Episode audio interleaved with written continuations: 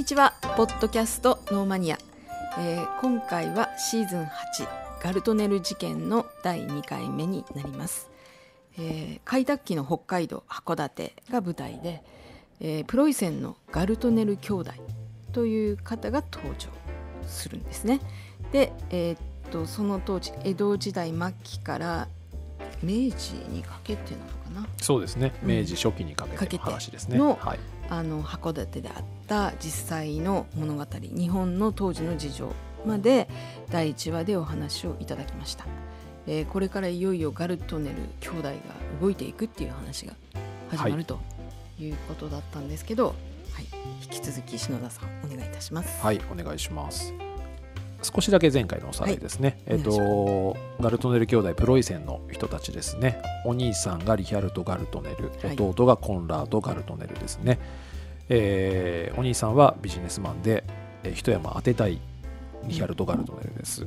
弟は、えー函館のプロイセン函館領事館の副領事をやりつつ、えー、と国フラ商会という、まあ、今でいう商社ですね、はい。えーの函館支店長です。要はこのガルトネル兄弟が函館で集結しました、はい。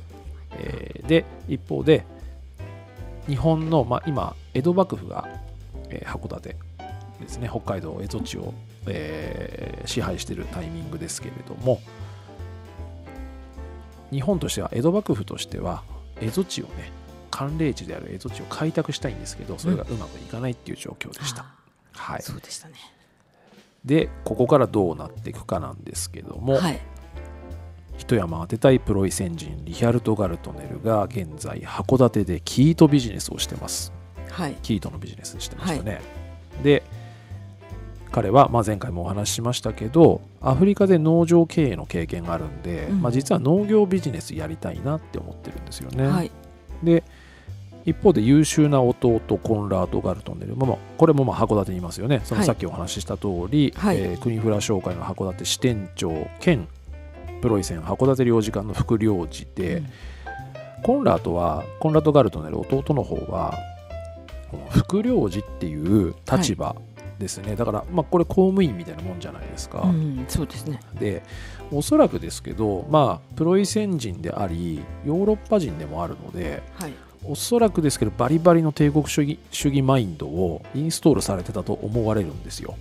うーんおそらくその現,、うんうん。あの現在ではないですよ。これは、はいはい。当時のはい。ヨーロッパ人が持ってた西洋人が持ってた、はい。隙があれば全部植民地取ってやるぞっていうこのバリバリのマインドをはい。インストールされてたんじゃないかなと予想しますコンラッドは。はい。で当時は、えっと、函館とそれから下田が開国してますよね、はい。日米和親条約うん。以降開国してう、ん。で港が開かれてる状態で西洋西洋の、まあ、欧米各国があの日本にたくさん進出ししてきてます。ではい。日本での権益、まあ、利益ですね、うん。これを狙ってる状態ですのであのいわゆる日本への進出競争っていうのが欧米各国で起こってるわけですよ。ああそうなんですね。そういう状況ですね。まあそうですね。イギリスが来て、はい。フランスが来て、うんうん。オランダが来て、はい。でプロイセンも来て、はい。でアメリカも当然来ててうんっていう状況ですよね。はい。でおそらくコンラードははい。あのプロイセン副領事ですからはい。多分他の欧米各国を出し抜きたいって考えてるうんんですよ。なるほど。はい。はいまあ、当然ですけど繰り返し好きあればあのもう日本での権益拡大で租借地の拡大つまり植民地も狙ってるんじゃないかと思われます、はい。まあ、正直コンラード本人に会ったことないので まあうんどうか知らないですけど多分、は当時の状況をはい。考えるとこういうことなんじゃないかと思いますねうん。おそらく、うん。まあ、とりあえず、えっと農業ビジネス狙ってるガルトネル兄弟はい。あごめんなさい。農業ビジネスビジネス狙ってるリヒャルト・ガルトネル。それから帝国主義マインドバリバリのコンラード・ガルトネル。弟の方ですね。はい。っていうガルトネル兄弟。うん。そしてもう一人登場人物がはい。ここで出てきます。はい。困ってる人です。困ってる人。困ってる人がここで出てきます。はい。函館奉行のまあ要は江戸幕府側の人間ということですね。はい。函館奉行杉浦梅丹さんという方です。はい。この方は、えっと、資料によっては、えっと、明治以降にあうん。の改名してて、杉浦誠さんっていうんですよ。だだからまあ杉浦誠っていう名前で表記されてるえーものもあります、まあ、杉浦梅丹さんという函館奉行ですね。はい。お奉行さん。はい。この人が要は当時蝦夷地北海道を、まああのー農耕開発しなきゃいけないっていう指令を幕府から受けてたんですけど、はい、まあ、全然うまくいかないですよ。うん。寒いし、うんうんうんこれ前回話しましたけど、ね。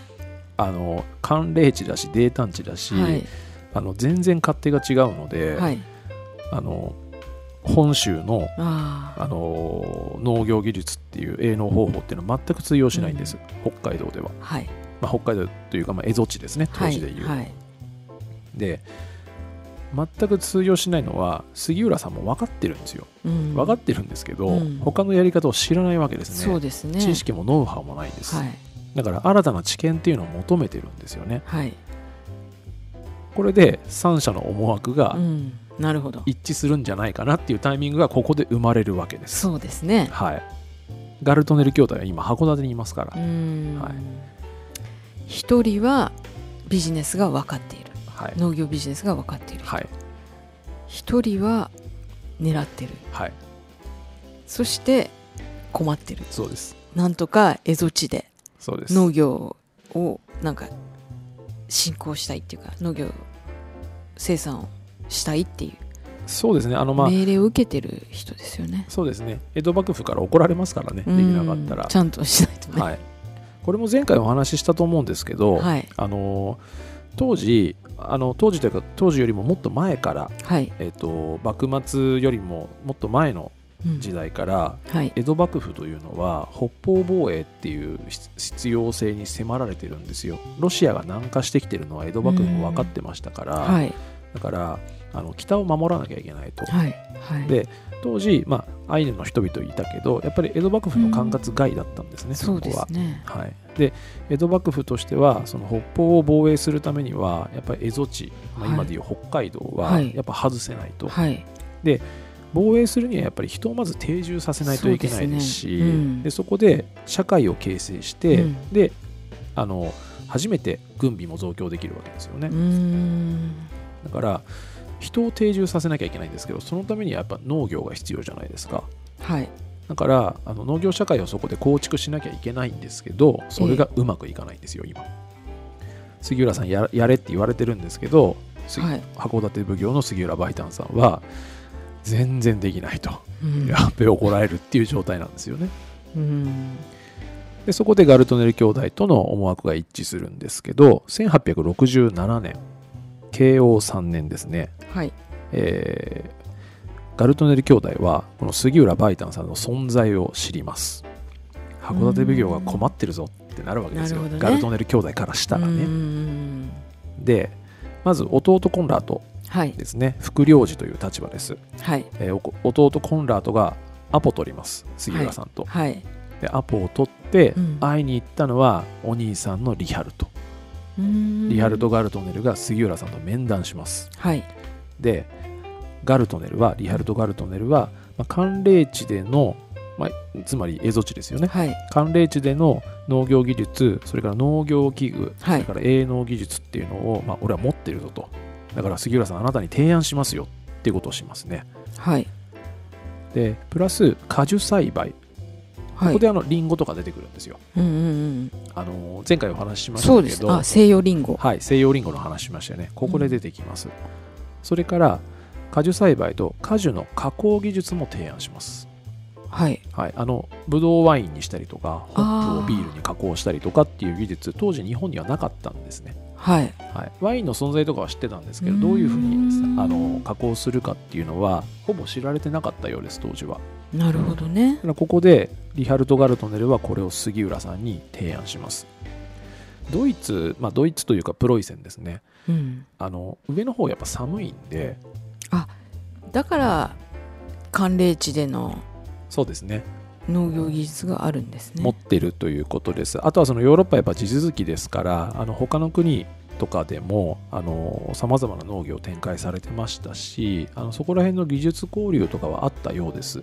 ななのであのしあの前回はお話ししました資料によればお兄さんのリヒャルド・ガルトネルが農業経営の経験があったのは、まあ、アフリカとされてますけれども、うん農業技術その知見としては、えー、と寒冷地での農業についてもあのリヒャルトは詳しかったようです。なるほどね、はい。まあ、それだけビジネスマンだったってことですよね。そうですね。はい、相手のニーズに適した提案をここでしてるわけですよ、うん。ガルトネルは。はい。事前に調べてたんでしょうね、コンラートと一緒に。狙い撃ちされてますからね、杉浦さん、ここで。そうですね。はい、で見つけられちゃっここで函館奉行の杉浦梅丹さんは、たはい。これぞ求めて求めてた技術だええ。ええってなるわけですよ。はいはい。杉浦さん、めっちゃテンション上がります、ここで。うん。はい、江戸幕府から言われてたけど、はい。できなかったことがこれできんじゃねえかってうんうん。うんなるわけですよね。はい。で、杉浦さん、飛びつきます、ここに。はい。はい、函館奉行としてええ。ガルトネル兄弟に対しはい。函館近郊の、えー七重村、まあ、今の七重町ですね、はい。の1500坪の開墾許可っていうのを与えます。ガルトネル兄弟に。1500坪ね。1500坪です。まず1500坪を与えます、はい。でここを開墾してくださいと、はい。農地にしてください、でなんならリンゴを育ててください。あなたたちの技術を導入してくださいっていうことで函館奉行はガルトネル兄弟に開墾許可を与えるんですね。はい。はい、杉浦さんにしてみれば助かったってことそうですね。よ。はい、ちょっと質問していいですか？はい、あのー農業技術と営農技術というのはどう違うんですか？あのまあ後でちょっとはい。ここら辺少し詳しく話はするんですけれども、はい。営農技術っていうのは、えーざっくり言うとそのはい。栽培方法だと思ってください、はい。栽培のノウハウだと思ってください、うんうんでもちろん農業技術もその通りなんですけど、はい農業っていう言葉が持つ意味はいは、い、わゆるあの作物栽培とうん。プラス畜産も入るんです。だから牛さん育てたりとか、はいは牛さんのための牧草を育てたりとか、はい。そういうことも農業という言葉の中には含まれますので、はい。もっと広い意味だと考えてもらえればと思います。営農技術が作るそうですね。栽培。はい、栽培方法とか具体的な栽培方法とか、それこそ肥料をどうやってあげたらいいかとか、聞いといてよかった。はい、なんか果樹栽培と果樹の加工技術があるからプラス売るっていうことも含めて1次2次3次産業全部ふひっくるめた技術かななんてあでも勝手に思っちゃった。農業っていう言葉の意味の話今しましたけど、はい。あのーもちろん曖昧に使われているところもありますしね、うん。あの言葉の意味を本当に辞書的に調べるとさっきお話しした牧畜とかまで、はい。うん。あのいわゆる酪農とかですよね、うん。そこまで含むんですけれどもまあ、そこまで気にせずに使っている場合もありますからね、はい。うん。はい。1500坪。はい、七重町。1500坪、七重村、はい、大沼公園の近くでしたよね。そうですそうです。そこですね。はい。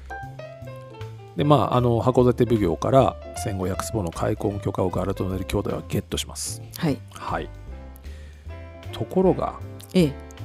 この時代というのはこの時代というのは今開墾許可もらったのが1867年、えーはい。慶応3年ですね、はい。この時代っていうのは幕末の動乱期ですよね。はい。新選組とかはい。坂本龍馬とか、はいはい。西郷隆盛とか大久保利通とか木戸孝允とか、うん。そういう人たちが大暴れしてる時ですよね、うん。ざわざわ落ち着かないんですよ。はい。この1867年開墾許可をもらったこの年に何があったかっていうと、はい10月はい。大政奉還があったんですよ。ああ。杉浦さん。そうの杉浦さん。立場はどうなるんだ？杉浦さんどうなるのって感じじゃないですか？はい。で同じく1867年慶応3年12月にははい。王政復古の大号令ですよ。ああ。だから政権が朝廷に返上されてるわけですもう。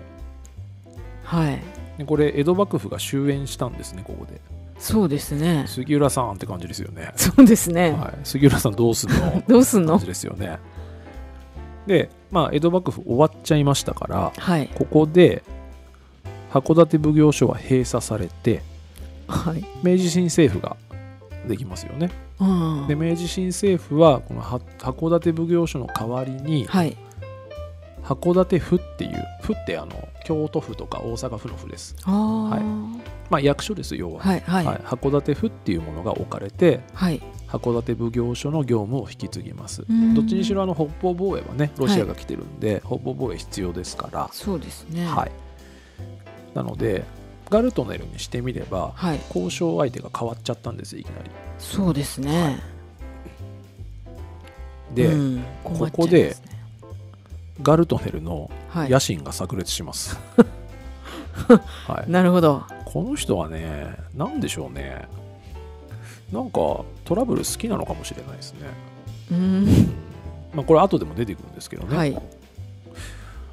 交渉相手変わりましたね、はい。で函館奉行所から函館府になりました、はい。函館府の初代判事。これね判事なんですって函館府っていうのは、えー、と井上岩見さんっていう方が来ます。はい。はいまあ、函館府函館府の初代トップですね要は、はい。井上岩見さん。えっ、とこれもあの明治以降のお名前がまた変わってて、うん。井上長明さん。あの長い短いの長いに春夏秋冬の秋と書いて、井上長明さんっていうお名前で表記されてることもあるんですけど。井上長明さんっていう名前はなんか聞いたことがあるような気がするな。あそうですか。有名じゃないですかあんまり。お名前はね一応あの明治初期の,、まあ、あの活躍した人物の中ではそこまでメジャーじゃないけど残っている方ではありますね、うん。はい。まあ、この井上岩見さんっていう方がはい明治政府の新政府の函館府の初代判事としてトップとしていらっしゃいます。はい。でガルトネルははい。俺の1500坪どうなんだよ。で えっと面会を申し込みます。なるほど俺1500坪やっていいか開墾していいって言われたんですけどっっていう話をはい。井上さんに言ってはい。でガルトネルはきっと口がうまかったんでしょうね。というかそもそも言語を何使ってたか分かりませんけど、うん。まあとにかくあのやたらめったら喋ったそうですガルトネルは。勢いに押されたんですかね。勢いなんですかねガルトネルさんはね。なんかドイツ語ってなんか滑舌もすごいなんかはっきりしてそうで。とな何語使ってたかね分かんないですけどねここで。ガルトネルが、うん。その日本語話せたのかそれとも通訳がいたのかがちょっとごめんなさい僕ね分かんなかったんですよここ。はいはいはい。はい、でとりあえずガルトネルはとにかく言葉巧みだったそうですね。はい。で彼の言い分ですよ。え自分の計画まあリヒャルト・ガルトネルの計画ですね。1500坪の開墾という、はい。この計画ははい。函館府つまり明治新政府にはい。明治新政府が進めたい蝦夷地の開拓、うん。寒冷地である蝦夷地の開拓に多大な貢献を約束できますよと。うん。いうことでとにかくベラベラ喋りまくったそうです、うん。そしたら井上さんは、うん。まあ函館奉行所も約束しちゃったしまあこのまま計画継続していいっすよっていう承認を出すんですよ井上さん。はい。でリヒャルト・ガルトネルとこえ。えの井上岩見さんとの交はい渉で、はい。なぜかえ開墾面積さっき1500坪だったじゃないですか、えはいはいはい。えーなぜか7万坪に増えます。なんで？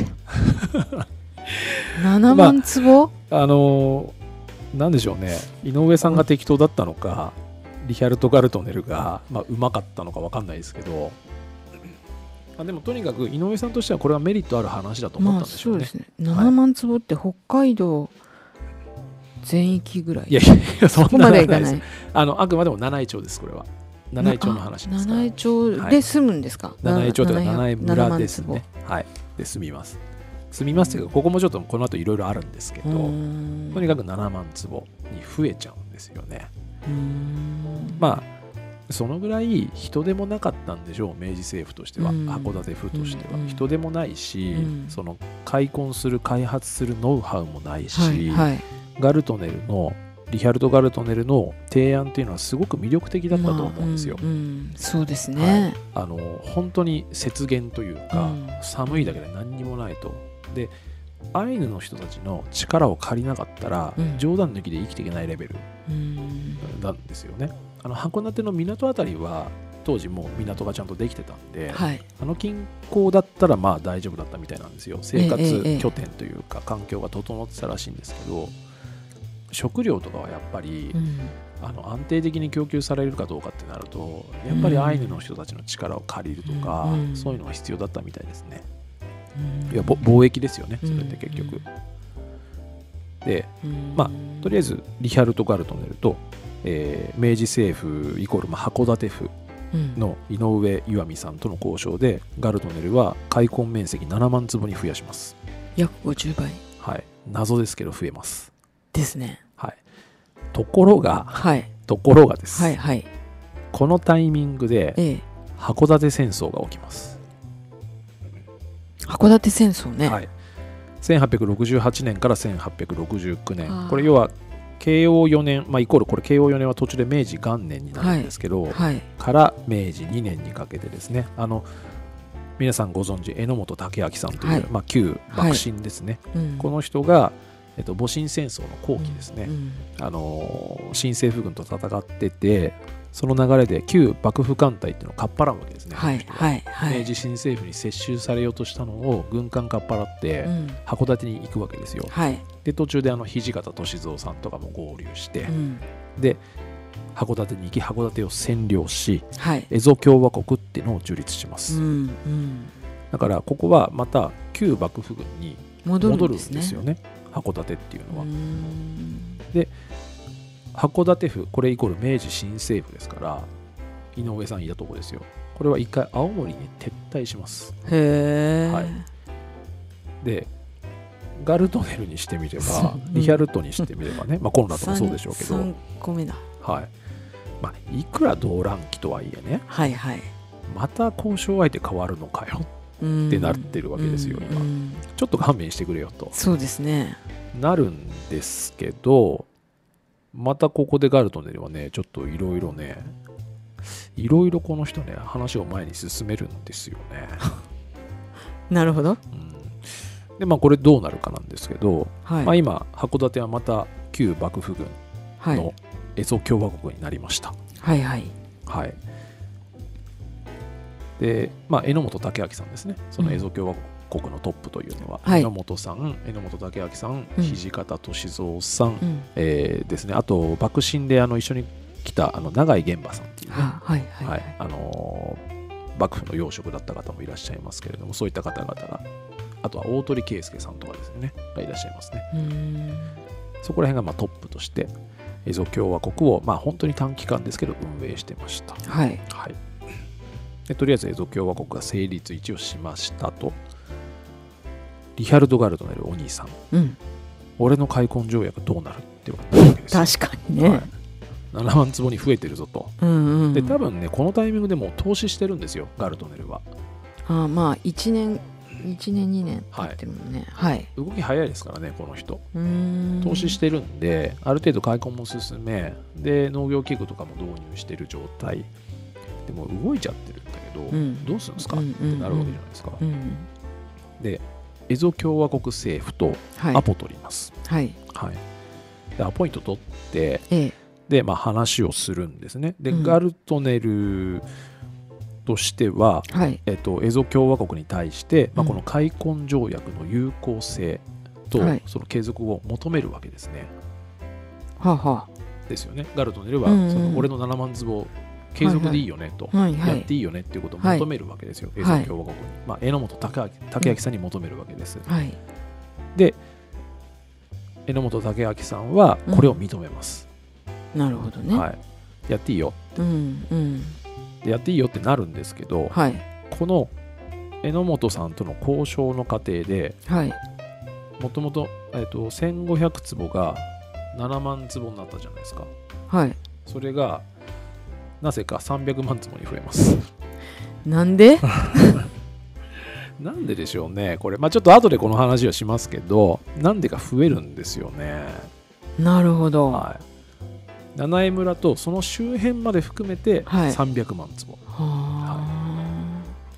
でさらになんでか分かんないんですけど榎本さんははい。この300万坪っていう開墾用地をガルトネルに対してはい。咀嚼地にするっていう契約を結ぶんですよ、自由に使っていいよっていうかそうまあですね、うん。咀嚼地っていうのは咀嚼っていうのはですねえ。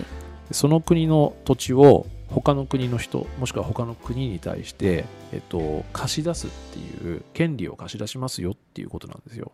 で要は植民地になるっていうこととほぼ同じ意味を持ちますこれはこれあのスリランカが中国に対してどっかの港のそうですそうです。はいハンバントダのね。スリランカの港のハンバントダの話をした時に、うん、99年、えっとはいえっとシーズン6の漫画編でしたっけかそうですね。はい。はい、話しましたけどそうです咀嚼地っていうのはあのほぼもう植民地化と同義語だと思っていただいてあのこれも前にお話ししましたけどアヘン戦争の後に、はい。イギリスが新国に対して、はい香港の咀嚼地権をゲットしましたね、99年間、はいはいはい香港はずっとうん。イギリス領でしたけどあれは咀嚼してたからっていうことなんですよ。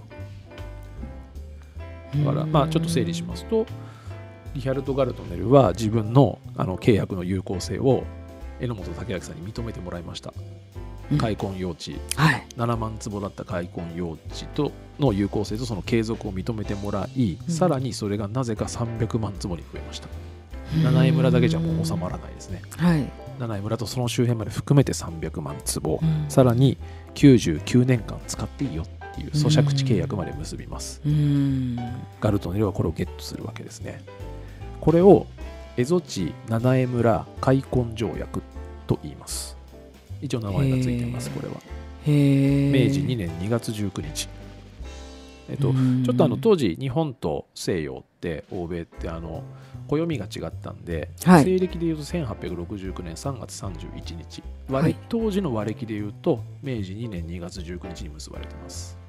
まあこれはあんまり覚えなくていいですけど、はいはいはい。あの暦を修正する前だったんでうん。まだちょっとこのズレが生じてますね。はい。はい。なので、えーと蝦夷地七重村開300万墾条約。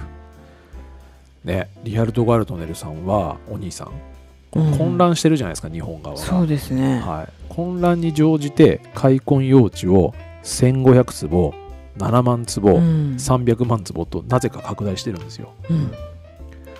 で99年の咀嚼契約までゲットしてるんですね、ほぼ要はこれさっきも言いましたけどほぼ植民地契約と同じですよねこれは、なんでしょうね。このリヒャルト・ガルトネルっていう人はトラブル耐性が強いんですかね。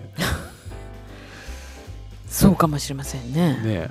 なんか混乱すればするほど実力を発揮するタイプのような気もしますし、なんですかねこの増やし方はね。あとはあれじゃないですか。日本側ももしこのガルトネルさんリヒャルトさんが投資してるとしたら機械とかなんか整備が進んでて、ね、ちょっとそれも見てくれと。見たらあこの人になら任せてみるといいかもしれないっていうようなものも見えたのかな？他と違うと。そうですね。間違いなくうん。日本側の需要は需要っていうか要望というかねええ。あったでしょうね。うん。考えたと思うんですよ。やっぱりその蝦夷地を開拓するってものすごい大事ですすよよねね。うん。旧幕府にしてもはい。新政府にしても間違いなく北方防衛の意味でも絶対にニーズはあったはずなんで、うん。なんとかガルトネルにやらせて、うん。でしかもガルトネルはあのプロイセン人でで北方防衛の相手はロシアでしたから、はい。国も違いますからね、はい。そこら辺の思惑というか利害関係をうまく日本側にしてみればうん。利用したつもりだったのかもしれませんけど、まあ、ただ99年の咀嚼はまずいっすね。そうですよね。うん絶対まずいっすこれは、うん。絶対まずいっすとかってね今デうんィスることでもないんですけど、っていうかあのそういうことがあの不利だってあんまり感じなかったかもしれませんね。ずっと鎖国してたし。えっとね後でちょっとこれ説明するんですけど多分ね、それ認識してました。認識してた？それは多分認識してたと思うんですよ、うん。それでもこれをやらざるを得なかったのかもしれませんね。ささまざまな事情で。であのねつプラスやっぱガルトネルってこれも前回かな、エピソードで言いましたけど、はい、まあ、あと今回の冒頭でもねコンラートの説明の時で言いましたけどあのバリバリの帝国主義マインドは多分持ってるんですよ、植民地はやっぱ狙ってるんで植民地化は。そこら辺は日本側分かってたと思うんですけどね、でガルトネルにしてみればその権利はあの狙い通りゲットしたってことになるし大体なんで1500坪が300万坪になるのか理解できないですもんね。うそうですよね、はい、だから今僕がスリランカに投資したってこんな土地もらえないですよ。99年の咀嚼なんて僕もらえないですよ絶対。スリランカに投資しても。リヒャルトさんに交渉術学ばないといけない本当ですよね。なんでなんでこんなこの人口うまいかな。と。まあビジネスマンとしては優秀だったのかもしれないですよね,、まあそうでしょうね。説得力があったってことですもんね。うん、でガルトネルにしてみればうまくやったっていうことでしょうけど、うん。まあ、今ここで彼に愚痴を言ってもね、うん。彼のことをぼやいてもしょうがないんですけど、そうですね。はい。いやでまああのまあ、こんな感じでガルトネルは1500坪7万坪300万坪って増やしプラス咀嚼権まで99年咀嚼権まで手に入れて、一方でエゾ共和国政府榎本武明さん率いる、ーはい。エゾ共和国政府は、まあね、混乱期とは言ってもえええ混乱期とは言ってもこの契約はねえだろうってやっぱり言われますよね、うん。これ。えそうですね。でその函館奉行がまず初めガルトネルさんと話をしてはい。で江戸幕府まあ函館府ですね。うん。に函館府、まあ、明治新政府に移ってさらにまた自分のところに戻ってきたと。はい。っていう、まあ、こういう混乱があっていろいろ引き継ぎ引き継ぎで順番回ってきた感のある契約だとは言ってもはい。なんでまあ300万坪まで拡大させたのかそれを許可してしまったのかさらに植民地契約的な99年咀嚼をうん。結んでしまったのかっていう疑問はやっぱもの、ね、ありますしうんあのさっきも言いましたけどそのトップであったええ。エゾ共和国のトップだった榎本武明さんとかあとはい。幕臣の永井玄馬さんですね、うん。このエゾ共和国に共和国にいた人たちははい。アヘン戦争のことは絶対知ってるんですよ。そうですね。はい、1840年にあのアヘン戦争起こってますしその、アヘン戦争はね当然それイギリスのの帝国主義の犠牲に新国ってのはなってるわけですよねだからこのアジアの植民地化の実態は知ってたはずなのにこのミスっていうのは、まあ、非常に大きいなと、そうですね。共和国の大いなる失策じゃないかなとうん思うんですけどはい。あのこれちょっと僕の読んだ資料に書いてあったはい。一応のフォローです。一応のフォロー。はい、榎本武明さんうんが、まあ、こういう契約をねはいはいはい。榎本武明さんトップだったからはい。こういう契約を結んじゃったという一応のフォローをするとはい。蝦夷地と、まあ、蝦夷地っていうか北海道ですね、うん。ここの開発っていうのはやっぱり第一に考えてたんじゃないかっていうのが、まあ、まず思い浮かぶフォローですよね。うん。でリハルト・ガルトネルの知見、うん。まあ、知見というのは要は西洋式近代農業の導入ですよね。はい。その導入を最最優先とした判断だったんじゃないかということ、それからこれあの資料に書いてあったんですけどこのガルトネルを通して、うん。その交換留学生システムっていうのを作りたかったらしいんですよ榎本武明さんは。あプロイセント。はい、うんで近代農業技術をもっとああのー。スムーズに効率よく導入するっていう、それを推進する意向が榎本武明さんにはあったそうです。なるほどね。はい、うん。でエゾ共和国もともとはその幕府としてやろうとしてたらしいんですけど、エゾ共和国として、えー農民は農業するだけじゃなくて、うん。その農学っていうのをちゃんと学んでもらってで農業のスペシャリストを育成しましょうと経済的に自立してもらいましょうっていう、はい。結構先進的な、はい。あのーうん。まあ、じ今でいう自作農というかね、うん。あのー自立したあの農業経営者になってほしいっていう先進的な思想を榎本武明さんは持ってたそうです。なるほどねなので、まあ、この榎本さんってもともと幕府新時代はいにもう留学とかもしてるんですよ。はいはいだから欧米のさまざまな知識とかあのを学んできてるんですね。学問も学んできてる人なんで、まあ、こういうあの農学学ばせて農業スペシャリスト育成みたいなうん。先進的な発想のもと、ガルトネルを利用してやろうという発想のもとでこういう契約を結んだんじゃないかっていうフォローはありました。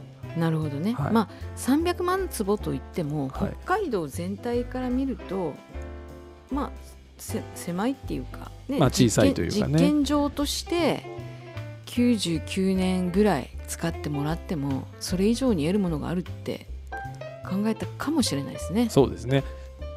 そうなんですけど、えアヘン戦争後の香港を見ると、はい。あのその300万坪っていう全体から見ると小さいかもしれない場所からはい。植民地は始まるんですよね、なるほど、あうんだからそうそうだから足がかりにされちゃうんですよ。共闘法にされてしまうので。あまあでもー榎本さん砂上の一分かってたと思うんですけどね、はい。で僕榎本さん結構好きなので、うん。はい、うんでなんなら土方さん大好きなんで、うん。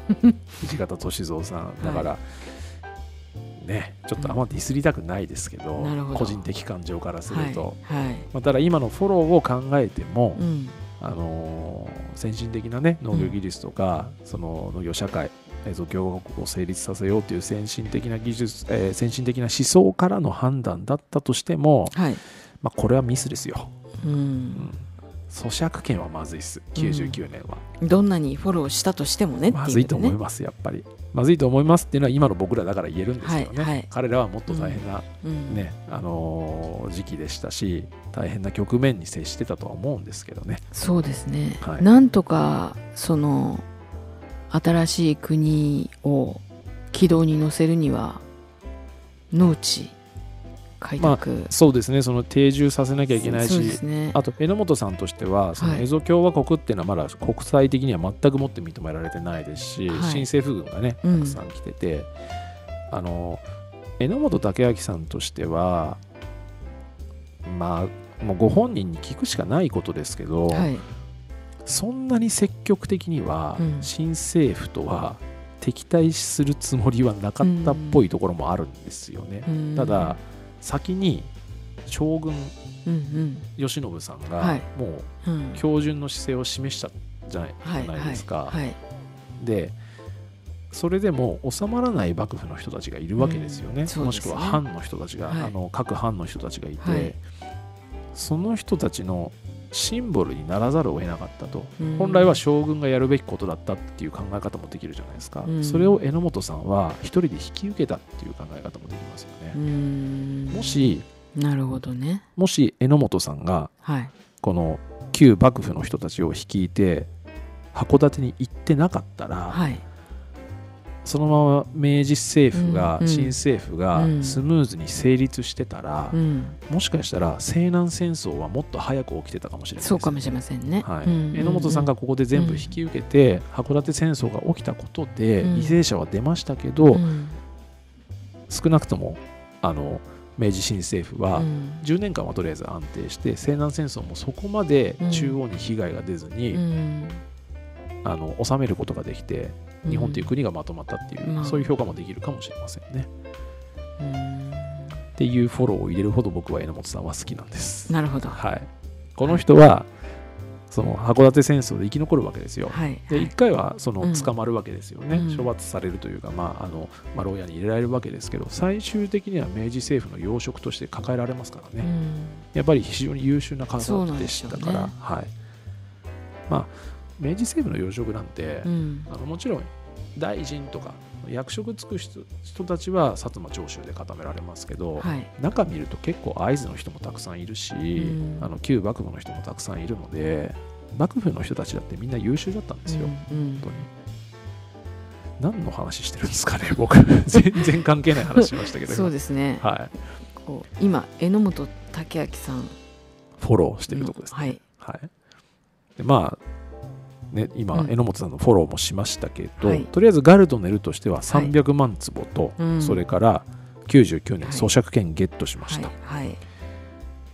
そうこうしてるうちにはい。今度は明治新政府軍が函館を総攻撃します、うん。はい。まあ、これご存知ですよね、あのはい五稜郭で、うん。ね、最後の戦いとかありましたよね、土方歳三さんがそこで討ち死にするとかありました、1869年5月11日はい。明治新政府軍が函館総攻撃した後にはい。5月18日うん。榎本武明さんが降伏を決断します。はい。そこで蝦夷共和国は崩壊ですね。まあ1年ぐらいですかね。うんうん。はい。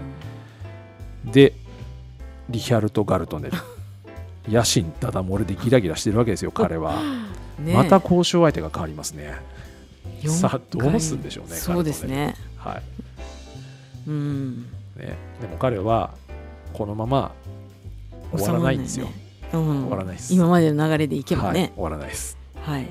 なので、まあ、今回はちょっとここまでにしましょうか。あはいわ、はい。かりました。で次回またはい。このガルトネルが、もしくはこの契約がうん、どどうなるのか、うん。はい、日本にしてみればこれやばいですから、はい。はい、あんまりねこのガルトネル事件っていうのはその幕末から明治維新期のイベントの中では知名度ないですけどはい。ここまで聞くとなんか意外とやばそうじゃないですか、そうですね。は相当ね。いうん、なんかね大丈夫かって思いますよね、うん。まあ、ガルトネルも大丈夫かって思いますけどねこうん。の時なんか。1500坪から7万坪、ね。そして300万坪、意味わかんないですよね なんでこんな確変が起きてるのかよくわかんないですけど、うん、ね。日はい。本、日本国も変わってるしねそうですどんどんね、うん。ここまで激変するのも珍しいですよね、そうですね。うん。なので次どうなるかね。またお話しできればと思いますので、はい。今日はこんなところで。はい。はい、わかりました。はい、ありがとうございました。ありがとうございました。